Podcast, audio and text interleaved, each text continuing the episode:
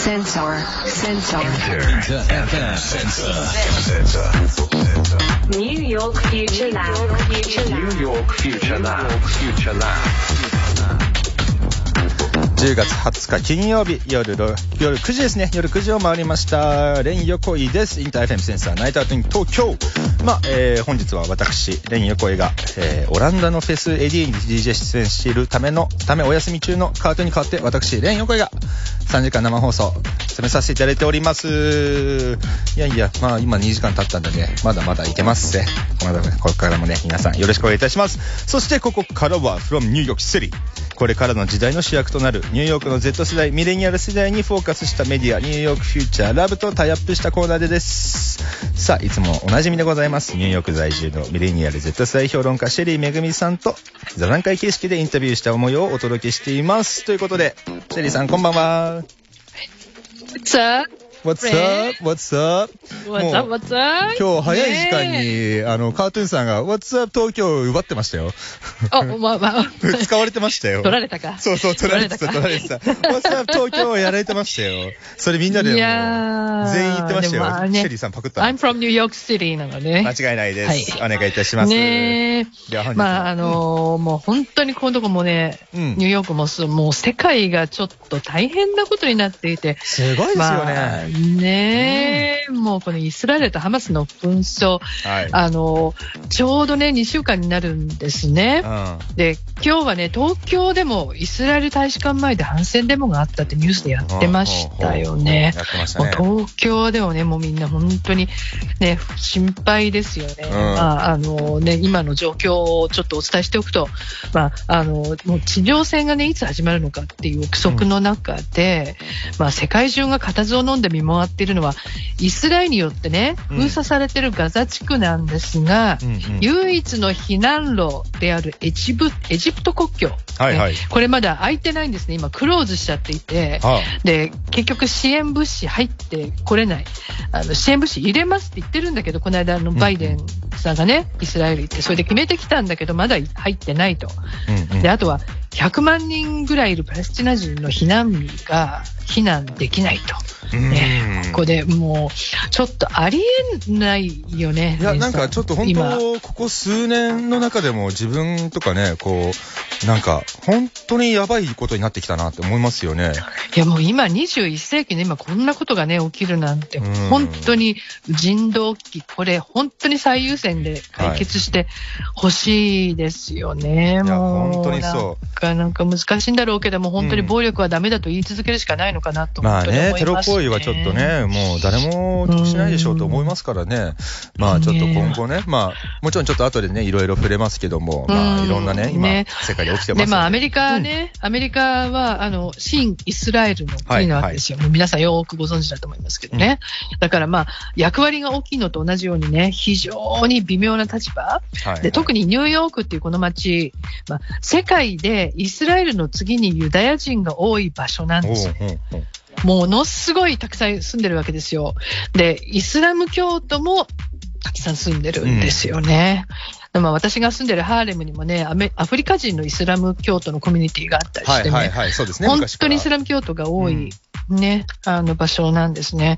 で、まあ、そうなるとね、私たちもそうだし、ラブの Z 世代にとっても、まあ、他人事じゃないってことで、まあ、そんな中彼らがね、何を感じているのかっていう、まあ、ちょうど1週間前ぐらいにね、みんなで話した内容なんですけれども、それを聞いてみてください。はい。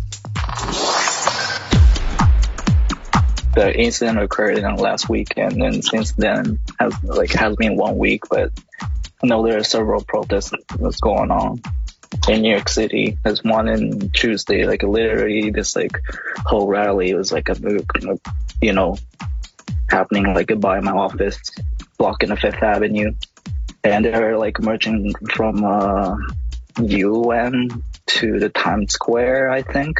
But yeah, there's like more than like thousand people like walking across the city.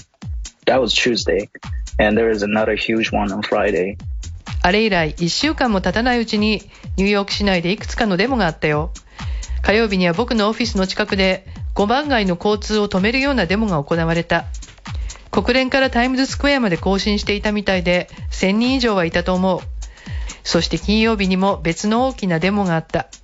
So personally, I like I've been seeing Free Palestine for like a long time, but it wasn't something I really looked into. And like of course the incident happened and I kind of knew about it, but I wasn't really educated on like the history behind it. And like I feel like the moment like it really became real for me was like hearing about like on campus how there was like a pro-Palestinian group and then there was like a pro-Israeli group and they're like on campus, like in the middle of campus, like they have their flags and like yelling at each other and they're like arguing with each other. And then I'm seeing like around school like a bunch of people handing out like flags and like you know like po- like posting like flyers and things like that and I'm just like wow like what is going on 個人的にはずっと前からパレスチナ人を解放せよっていうスローガンがあるのは知ってたけど、それについて深く知ろうとはしてなかった。 中東の歴史についてもあまり教育を受けてこなかったし。でもそれが突然私にとって現実になったのは、大学のキャンパスで、新パレスチナ派のグループと新イスラエル派のグループの両方に出会った時だったんだよね。彼らは旗を掲げて、お互いに叫んだり議論したりしてる。今回も彼らが学校中でチラシを貼ったりするのを見て、何が起きてる？と驚いた。at least for me, we've been talking. People have been talking about this in the New York since like I was in high school, so it's been at least like 10 years. この問題は少なくとも僕が高校に通っていた時からニューヨークでも大きな話題になってたよ。つまり10年は経ってる。もちろんそれよりずっと前から続いてる問題なのは分かってるけど。はい、ということでございますけども、いや、すごい話だな。うん。いやもう本当にね、今回紛争始まってまだ2週間ですけどね、でももうずっとそれ以前からもう大学のキャンパスなんかでは、うん。もうイスラエルとパレスチナの関係大きな問題ね、あの、イスラエル、そうですユダヤ人とね、あの、ねイスラム教徒みたいな感じであったっていうね。俺も学校、高校アメリカいた時にね、あの、んパレスチナ人の友達とかいたんですよ。あの、うんうん学校に来てて。で、イスラエル人の友達もいたし。ですよねうんまあでもそうやってもちろんね、その、なんていうか、その、なんか学校行ってみたいな人たちの中では、そういうわだかまりはないわけじゃないですか。さっきの話もその、新パレスチナ、新イスラエルっていうのは話ありましたけど、だからそこのね、なんか難しいところなんですよね。彼らも別に、それをしたくてやってるわけでもないし。そう、んもうだ普段は普通にね、うんお付き合いしてるわけじゃないですか、はいはい友達として。だけどなんかやっぱりこういうことが起きてしまうと、うん。ねえ、もうなんというか、本当に苦しいなって感じなんですけどうん、まあ、あのー歴史的に言うと、はいね、2007年に過激派組織のハマスはい。がガザ地区を支配するようになってからね、イスラエルからさらに厳しい経済制裁が課されるようになって、うんうんまあ、パレスチナ人の生活がさらにさらに苦しくなってしまったと。で、この、あまあ、これに関して国連とかアムネスティ・インターナショナルってね、人権機関、はいまあ、あの、イスラエルのパレスチナ政策を、まあ、アパルトヘイトだと、うんもう人種隔離で迫害であると、まあ、そういうふうに言ってるわけですよ。ね。で、まあ、イスラエルがやってきた経済封鎖とか水資源へのアクセス制限なんかもしてるわけですね。まあ、本当にそれ組織的に、で、差別的なものだと、まあ、強く批判しています。うんだけど、まあ、アメリカはね、本当に新イスラエルの立場を政治的に取っているので、政府がね、うんまあ、パレスチナ人の声っていうのはあんまりこう聞こえないんですね。そうですでね。ね、で世論調査では、まあ、アメリカ政府はイスラエル擁護すべきだっていう意見が、まあ、65%いるって、まあ、関数ね。そうなんだけどね、レンさんね。うんうん Z 世代とその一つ上のミレニアル世代、まあ、40歳以下ぐらいの人たちね、うんは、えー、48%っていうふうに過半数いかないの。だからイスラエル擁護派ね初めて過半数を割っていると。でまあそんな風に世代間ギャップもすごくあるっていうこともこれね。はすごい話ですね、ここの部う分。んだから40歳以下で48%ってことは、65まで上げてるのは40歳以上の方なんですよね。そういうことですよ。そういうだから、はあの、うんろ50歳とかね、60歳、70歳とかになってくるともう、うん8割とかね、そのぐらい跳ね上がるんですよ。跳ね上がりますね、そこだはね。だものすごいギャップだと思う、うん本当に、うんそれはね。まあだ話からそういうふうにね、うんあの、アメリカも少しずつ変わってきてるっていうのもあるんだけれども、はまあじゃあそういう変わってきてるアメリカ Z 世代の目には、今回の紛争っていうのはどう見えてるのかっていうのを聞いてみてください。はい like a genocide, no? I get the impression that like Hamas wants to attack on Israel, like using that as an excuse. Israel and the Israeli government are just completely decimating Gaza and like the Palestinian population at the moment. 今回イスラエルがやろうとしているのは大量虐殺だと思う。ハマスがイスラエルを攻撃し、イスラエル政府はそれを口実にして、完全にガザとパレスチナの人々を壊滅させようとしているように見えるよ。It is a genocide. Yeah, I think it, it does make me upset because a lot of my friends are Muslim, and it just makes them look worse too. Like increases that terror, whole terrorism narrative, and it also makes me upset that like people's view on it is just completely warped by like CNN and the traditional outlets. Like there's a lot of people who just just copy and paste what they see it's kind of dangerous to to just agree with everything on the news. 大量虐殺だね。僕はイスラム教徒の友達がたくさんいるんだ。 腹が立つのは、おかげで彼らの印象がもっと悪くなっていること。イスラム教徒はみんなテロリストみたいなイメージが打ち出されている。もっと良くないと思うのは、CNN や伝統的なメディアがとても歪んだ視点を提供していると思う。それを見た人がただコピペして広げている。ニュースで見たもの全てが正しいと思うのは危険だと思うんだ。Everything I see, I feel like has so much potential to be completely untrue. I feel like so many people these days get their news, quote unquote, through social media, through Instagram infographics, and it's just like, I don't know what's true. 僕はニュースも含め自分が目にする情報の全てが全く真実でない可能性があると感じてるよ今は多くの人がソーシャルメディアインスタなどを通じてニュースを見てるけどこうしたニュースが拡散される時にはたくさんの様々な意見が付け加えられるでしょ中には間違った事実もある何が真実か本当にわからないよ People aren't at least like questioning or stopping to think, why is Hamas attacking Israel? Or like, why didn't they know that this attack was going to happen? ただ少なくとも報道された内容に疑問を持つのは悪いことではないんじゃないかな。なぜハマスがイスラエルを攻撃したのか、またなぜこの攻撃が起こることをイスラエルは知らなかったのか、みたいな疑問だよ。I have a few Muslim friends as well, and like they're explaining to me what's happening, and it's just like in my head, I'm like, okay, like I feel like um, a lot of people would agree, like it should be like free Palestine, like what's happening to them is really, really bad. But then like I go on social media or like we're like talking about it with each other and it's like it's not that way. And I'm like kind of surprised because it's like like when when I'm hearing what I'm hearing, I'm like, okay, it's you can see like a really oppressed side that's getting their land taken away from them, that's getting their home ripped away from them. 私にもイスラム教徒の友達がいて、彼らに何が起きているのかを直接教わってる。 パレスチナ人は本当にひどい経験をしていて、これを知ったら、パレスチナには再建が必要だということにみんなが賛成すると思うんだよね。でもソーシャルメディアを見ると、そういう意見ばかりではなくて、なんか驚くことが多い。本当に抑圧されて、土地も家も奪われているのはパレスチナ人なのに。It's a little bit scary so, since I'm like one fourth Jewish. 私は正直少し怖いんだよね。私にはユダヤ系の血が4分の1入ってるから。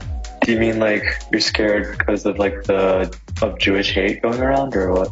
ユダヤ系へのヘイトが広まってるから怖いっていうこと Oh, just everything is terrifying, especially as someone who lives in like New York, right? So like, you know, we've experienced 9/11 or whatever. So Muslim hate is like incredibly you can see it pretty Yeah, easily definitely. here, I think. Anti-Semitic rhetoric is also very distressing to me. いや、全部が怖いよ。特にニューヨークに住んでると911を経験してるから今回もイスラム教徒へのヘイトがはっきり感じられるでしょ？逆に反ユダヤ主義の言い方もあって本当に苦しい気持ちになるうーん、すごいトピックでございますね。これは。いやもう本当にうーんとしか言えなくなってしまうよね。うーんちょっとね。このこういう話を聞くとね、はい。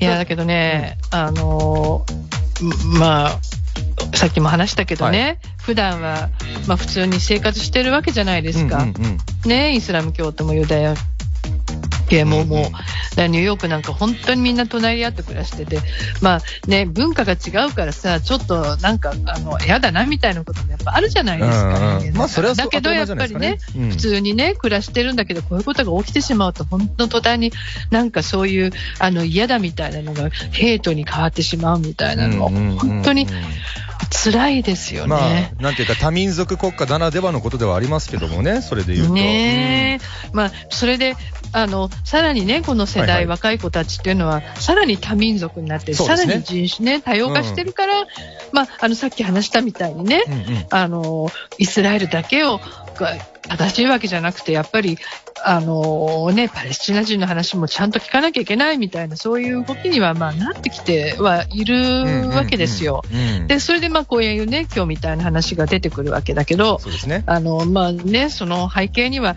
やっぱり、ほら、アメリカ911をね、うんうんうん。体験したことで、まあ、あの、そこですごいいろいろ失敗してるから、あの、うん。バイデン大統領も言ってましたけどね、なんか、あの、ぷっつぷっつり切れちゃって、すごい攻撃に出ちゃって、それで大失敗したって、あの、バイデン大統領言ってましたけど、はい。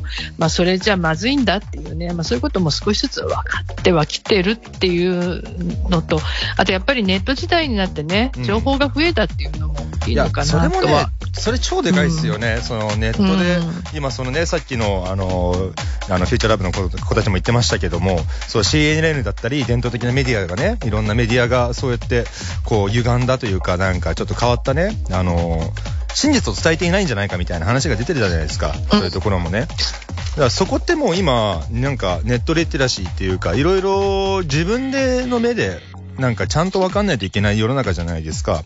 そうですね。うん。なんかフェイクニュースとかも多いわけだし。だからそうねいうところをね、どんどん、まあ、そのいいところは、その今のね、ミレニアル世代とか Z 世代とかはね、みんなちゃんと自分たちで何が真実かを自分たちの目で見極めてるっていうのがあるんですけども、まあ、ちゃんとメディアが教えてくれればいいよねってところはありますよね、本来は。まあ、なかなか、だからやっぱりそうすると、ほら、やっぱり政治的な思惑が反あの反映してしまうからね、うん。マスメディアっていうのは、あの、やっぱり、あの、経営者がいるわけでね、ニュースメディアにも。そうすると、やっぱりね、あの、こういうことを言い方をするとね、やっぱりちょ、ちょっとバイアスかかるかもしれないけど、うんでもアメリカのメディアを握ってるのはやっぱりユダヤ系なんですよ。はいはい、そうですね。いうのがやっぱりこう、もう現実としてあるからね。で、だからまあ、この若い子たちはさ、あの、やっぱり、あ例えば、もう本当にパレスチナの中から、うん。あの、ガザ地区の中から、TikTok とかでね、レポートしてるジャーナリストとかをこう見てるわけですよ。うんうんうんそうすると、あの、もう CNN のニュースだけしか見てない、やっぱり大人の人たちとは全然情報が違う。そうでしたね。っていうのはね、うんある。ただし、みんな言ってたけど、嘘も結構たくさんあるわけですよ。そうですね。うんうん。ね、フェイク。フェイクニュース、フェイク動画ね。そう、ん今言われてるディープフェイクとかもビデオとかも、はいはい。ね、なんなんだっけ、最近のあの映像ですとか言いながら10年前ぐらいの流してたりとか、でするからね、なね。んとでもできますからね、今ねそれそう、なんとでも、本当その通り、なんとでもできちゃうから。うんまあ、でもそういうもう、なんか、すっごいストレスですよね。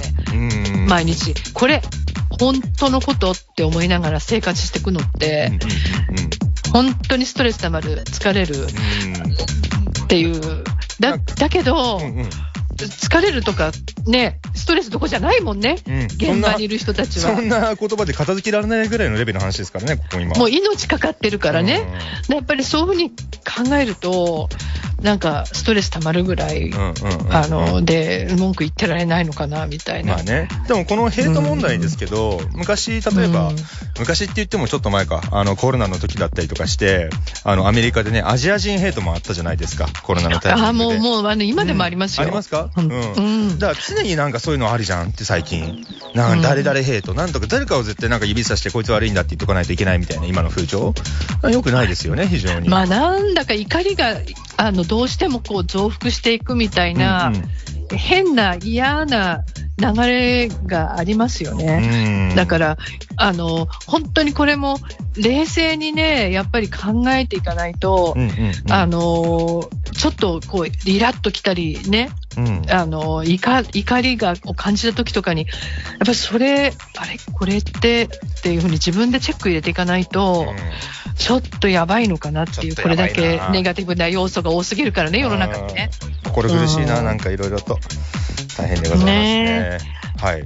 実はこの座談会1時間ぐらい続いたらしいですね、ちなみに。あ、そうだ、もう飛ばなくなっちゃった話がそりゃね。そうでしょう。うん。いや、もう、だけど、やっぱりね、これ話す、これだけ話するのも、いやー、大変だなと思いましたね。もうあの、全部ね、お聞かせできなくて残念なんだけれども、はい。あの、まあ、メンバーの一人のね、ノエがね、やっぱり、あの、僕たちはこんな、あの、恵まれた状況にいるんだと。いや、ねほんとそうよ。あのね、先進国でね、西側の国でね、で、でもうそうやって、まあ、ある意味傍観者になっちゃううんだけれども、でもそういうふうにならないようにしなきゃいけないと。もうだから本当にあの考えるのは辛いけど、弱い人たちをね、助けるために守るためにはやっぱり考えなきゃいけないんだっていう、まあそういうことを言ってましたね。間違いないですね。うんねしっかりしてるわ、そこは。本当に今のこの若い子たちのしっかり度合いが、この先ね、あの世の中が良くなっていくようになればいいなって思いますよ、本当いやもう本当にもう、うん本当にそうですよ。て言って聞いてほしいですってね言。って俺もまだミレニアル、ミレニアル世代の一員ではあるんですけどね。いや、いやもうレンさん、はいあの、ちょっと大人にあんまりならないように。頑張ります。あの、やんちゃな子供の、あの、子供のなんか、そうねすっきりした、うん、あの、こ言葉をどんどん伝えてっていいと思うよ。頑張ります。ありがたいです。それはそうします。はい。ではですね、皆さんね、えーこのメンバーがこんな話をしているかとか知りたい人は、ニューヨークフューチャーラブのサイトに写真とプロフィール載っています。来先週までのポッドキャストもぜひチェックしてみてください。で、来週は？どんな話でございますか？来週はね、ハロウィーンの直前なんですよ。はい、そうですね放送が。。うんうんうん。ね、で、だから、あの、ニューヨークのハロウィーンと、あと、はいはい東京のハロウィーンもうん、結構ね、大変じゃないですか。いろいろ話題があって。まあ、その辺のうん話をね、みんなで、あの、してるんで、それを聞いてほしいなと思います。わかりました。ちょっと面白いよ。はい、楽しみにしております。では、シェリーさん、はいありがとうございました、今日も。Thank you. Thank you. Sensor. Bye bye. Sensor. Enter FM Sensor. Sensor. New York Future Lab. Future Lab. New York Future Lab.